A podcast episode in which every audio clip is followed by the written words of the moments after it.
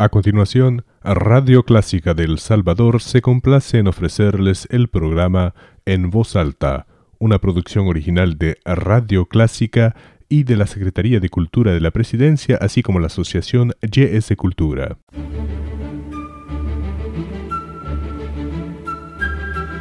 Desde San Salvador, República del Salvador, Clásica 103.3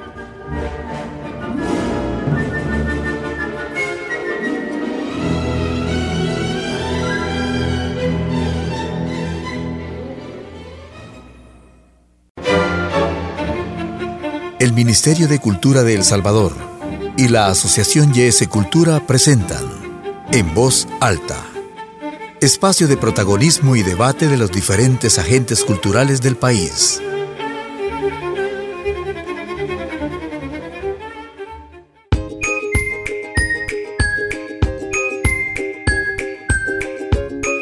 Gracias por acompañarnos en su programa En Voz Alta, por cortesía del Ministerio de Cultura y Radio Clásica. Hoy nos acompaña Rafael Cañas, educador del Parque Sabur Irao, a quien le damos la bienvenida. Muchas gracias. Para mí es un placer estar en tu programa y, por supuesto, representando a una gran institución del Ministerio de Cultura como es el Parque Saburo Irao. Comencemos hablando un poco, Rafael, sobre la historia de origen de este parque tan importante en El Salvador. Bueno, la historia no se remonta hacia los años allá por 1974, cuando la firma japonesa Toyobo decide donar en nombre del señor Saburo Hirao, eh, presidente en esa época de la, de la empresa Textil Industrias Unidas, YUSA, pues una cantidad de 1.250.000 colones en memoria de don, de don Saburo Hirao, ya fallecido por supuesto, eh, para que se construyera, para dejar un legado eh, a la niña salvadoreña. Y es así como deciden, ahí por mil, el 12 de febrero de 1976, inaugurar eh, en la antigua finca La Gloria eh, el Parque Saburo Irao. Muy bien, con esta donación del millón doscientos cincuenta mil colones, ¿qué fue lo que se construyó en ese entonces? Bueno, lo que pasa es que eh, la, finca ya estaba, ¿verdad? El espacio ya estaba. costó millón y medio, el otro cuarto de millón fue, fue otorgado por el gobierno en turno en esa época, el coronel Arturo Armando Molina. Y entonces se complementa el millón y medio y se compra la finca. Eh, con, la ayuda del gobierno, por supuesto, eh, se construye o se adapta lo que actualmente tenemos eh, dentro del parque, que son los juegos recreo, recreo educativos, ¿verdad? Que tenemos en este momento. así nace el parque, ya por el 1976, ¿verdad? Siendo pues una antigua finca y adecuada a un parque recreo educativo. ¿Cómo ha cambiado todo ese sector del parque desde el 70 hasta la fecha? Bueno, eh, igual que todos nosotros vamos, vamos transformándonos de, niños a, viejitos, a, ancianos. Eh, igual que nosotros, igual que los trabajadores del parque, el parque también ha sufrido cambios importantes. Eh, bien importante mencionar que también con la inauguración del parque, la casa que, la casa que en ese momento era el casco de la hacienda, de la finca, fue retomada para que ahí se montaran las primeras exhibiciones eh, en aquel tiempo de lo que hoy tenemos como el único museo de historia natural que hay en El Salvador y que se encuentra dentro del Parque Saburo Irao. Te puedo hablar de transformaciones, uno de ellos es el museo, a, través del tiempo se ha transformado. El parque inclusive, eh, nosotros hemos tratado de mantener toda la infraestructura que nos dejaron eh, en ese legado histórico de 1976, pero hemos, hemos estado dándole constante mantenimiento. Nosotros ahora en el parque contamos con una cancha de fútbol, eh, tal, tal vez no en las mejores condiciones, pero a medida de lo posible, pues en buen estado, una cancha de básquetbol. Actualmente tenemos una biblioteca de cuentos infantiles japoneses traducidos al español y así hemos venido mejorando eh, la infraestructura, los baños totalmente remozados, los servicios sanitarios totalmente remozados y una serie de cambios que hemos venido sufriendo a través del tiempo, pero siempre manteniendo nuestra, nuestra idea original, ¿verdad? El, famoso jardín japonés, que se fue construido en memoria del señor Saburo Hirao, los, los emblemáticos toboganes, el castillo, que es algo que los niños eh, nomás llegan al parque, pues si ellos van buscando eh, la parte eh, recreativa y especialmente el castillo de los toboganes. Pero también nosotros, bien importante hacerle ver a nuestros oyentes que el parque también no solo es la recreación. En el parque, como les decía, tenemos el Museo de Historia, pero también tenemos eh, que por ejemplo, tres jardines temáticos, uno, uno de lechos, uno de plantas secas, uno de plantas medicinales, donde los niños o alumnos que nos visitan están viendo, están aprendiendo las propiedades de las plantas. Tenemos identificada la flora, digamos, ¿verdad? La vegetación del parque.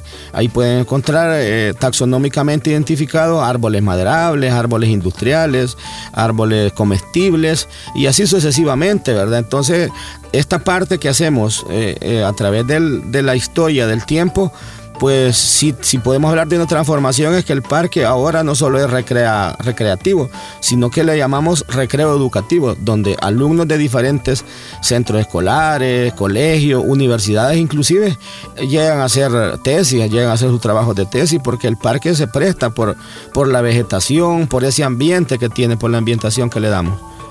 Recordarle a nuestros amigos oyentes que estamos conversando con Rafael Cañas, educador del Parque Saburo Irao. Bueno, con todo eso que nos comenta anteriormente de esta labor educativa que realizan como parque, supongo que debe haber eh, bastantes personas, como es su caso, que se toman el tiempo y la tarea de poder educar a las personas que llegan. ¿Cuántos estamos hablando? Eh, bueno, realmente, y como, como hablábamos en el, en, el, en, el, en el espacio anterior, decíamos, hablábamos de transformar. Nosotros realmente hemos subido transformaciones ya que pues lo más difícil para nosotros en este momento es que, es que eh, ya no contamos con la misma cantidad de compañeros de trabajo. Algunos se han retirado, otros han fallecido y pues eh, estamos haciéndole frente a los que nos hemos quedado ahí, ¿verdad? Eh, que no somos muchos, pero estamos siempre atendiendo de buena manera al público, que es, a quien nos debemos, y por supuesto los comentarios que nuestros, nuestros visitantes nos hacen en, las redes sociales, en la página del Facebook, en la página, nos llenan de mucho agrado porque se van completamente satisfechos, no solo de, cómo se encuentra el parque en su estado físico, sino de la atención que le damos, porque dentro del museo eh, hay, existen un par de, hay un área de educación también y un par de compañeros que se dedican a hacer guías dentro del museo, que les muestran a los visitantes eh, las, salas de exhibición.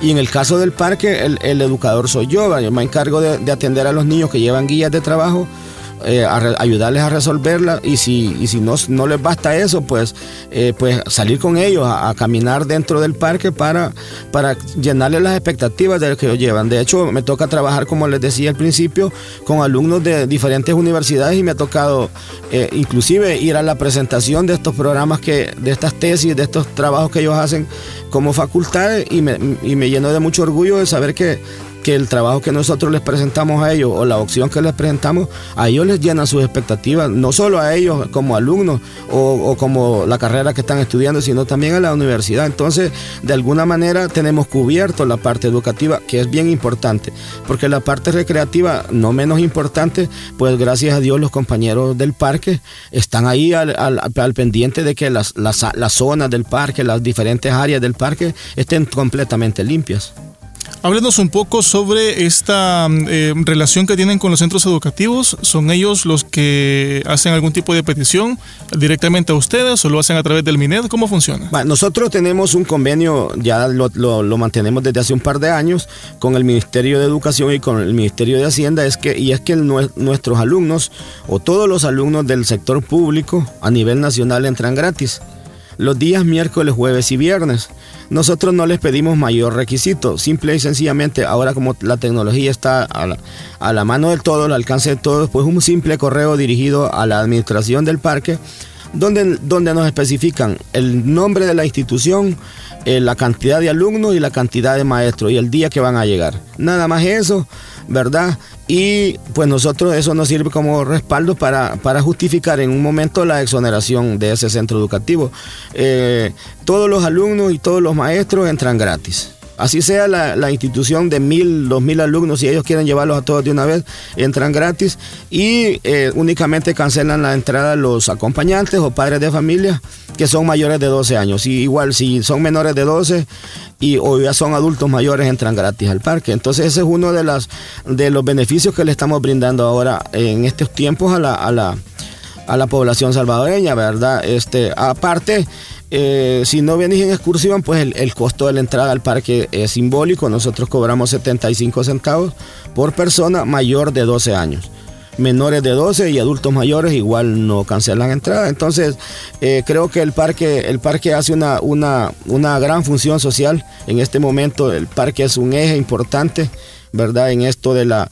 De, de la educación hacia nuestros jóvenes. De hecho, eh, estamos pendientes de la parte de la educación ambiental también. Nosotros estamos constantemente eh, martillando que hay que cuidar la naturaleza, que hay que cuidar. Impartimos charlas, estamos trabajando con materiales reciclados para que los jóvenes que lleguen también lo vean. Entonces estamos, tenemos nuestro propio vivero, reproducimos nuestras propias plantas que ahí, que, que son lo que embellecen el parque. Por eso es que el parque, desde sus inicios, o, quizás hoy me atrevo a decir que el parque, porque eh, viendo algunas imágenes del, parque de antaño, que he logrado ver, porque yo no estoy desde, desde los inicios, yo vine ahí por los 90 al parque, entonces viendo algunas fotos, comparándolas con las que hoy tenemos, el parque ahora es una, tiene una vegetación mucho más nutrida. Entonces eso nos convierte en uno de los pulmones naturales de los pocos que tenemos en San Salvador.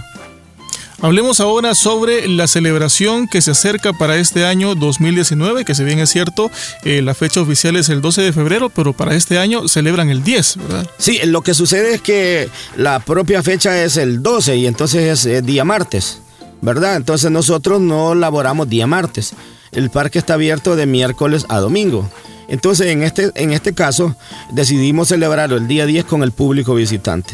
Esa es una de las razones importantes, por supuesto también es importante estarle eh, comentando a, los radioescuchas eh, sobre el parque, pero también una de las razones importantes que me traen este, esta tarde acá a este programa es que eh, estaríamos celebrando el día domingo 10 a partir de las 10 de la mañana con el público que llegue. Hemos hecho, así como estamos ahora en, en esta prestigiosa radio, también las redes sociales están haciendo una gran labor, nuestra página del parque ya tenemos muchos comentarios, muchos, muchos likes de la gente que nos ve, que ve la página del parque y que por supuesto em, empezamos a ver comentarios que mira, vamos a ir el domingo y comienza la gente a interactuar. Entonces estaríamos celebrando a partir de las 10 de la mañana nuestro 43 aniversario de fundación. Eh, es importante recalcar que tenemos pues mucha sorpresa y como el parque desde sus inicios ha sido como, como el objetivo principal, las niñas y la familia, pues eh, hemos adecuado la, la, actividad del domingo eh, con juegos, con piñatas, con dulces, con, con una serie de, de actividades que vamos a tener para que los niños, niñas y la familia completa que llegue el domingo pues pueda llevarse un, o pueda estar en un ambiente muy satisfactorio en la celebración de nuestro 43 aniversario. Rafael, ¿en qué lugar van a poder encontrar más información? Nos hablaba de redes sociales, por ejemplo. Sí, nosotros, por ejemplo, el parque tiene su página en Facebook. Eh, la encuentran como Parque Saburo Irao. Ahí ingresan perfectamente y ahí estamos pues interactuando con los usuarios. Igual tenemos nuestros correos electrónicos, ¿verdad? El, caso mío, mi correo institucional, que no, pues, no hay problema en darlo, es rcanas.cultura.gov.sb. Y por supuesto nuestros números de teléfono, el 2270 1116 y el 2270 7538. Excelente. Me gustaría que realizara mm, una invitación, don Rafael, a nuestro público para que pueda acercarse con toda la familia este próximo domingo 10 de febrero a partir de las 10 de la mañana. Por supuesto, eh, la atenta invitación al público en general que nos escucha, a nuestros compañeros del Ministerio de Cultura que, que que nos están escuchando también, que nos visiten, eh, nuestros compañeros lleven a sus hijos al parque, ¿verdad? Vayan, a disfrutar con nosotros de nuestra celebración y al público en general, hacerles la atenta invitación para que sean parte de esta gran celebración, que son ya 43 años de estarle brindando sano esparcimiento y diversión a la población salvadoreña y les garantizamos que no se van a arrepentir de haber llegado a la celebración del aniversario número 43 del Parque Saburo Irá.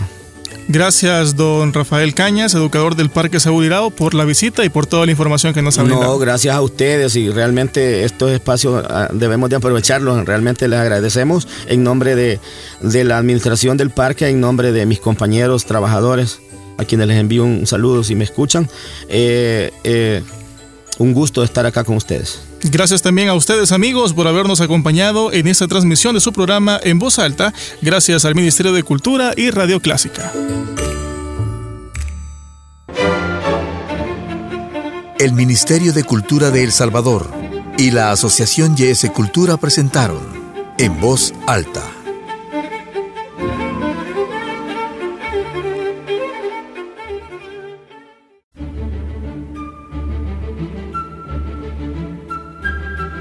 Desde San Salvador, República del Salvador, Clásica. 103.3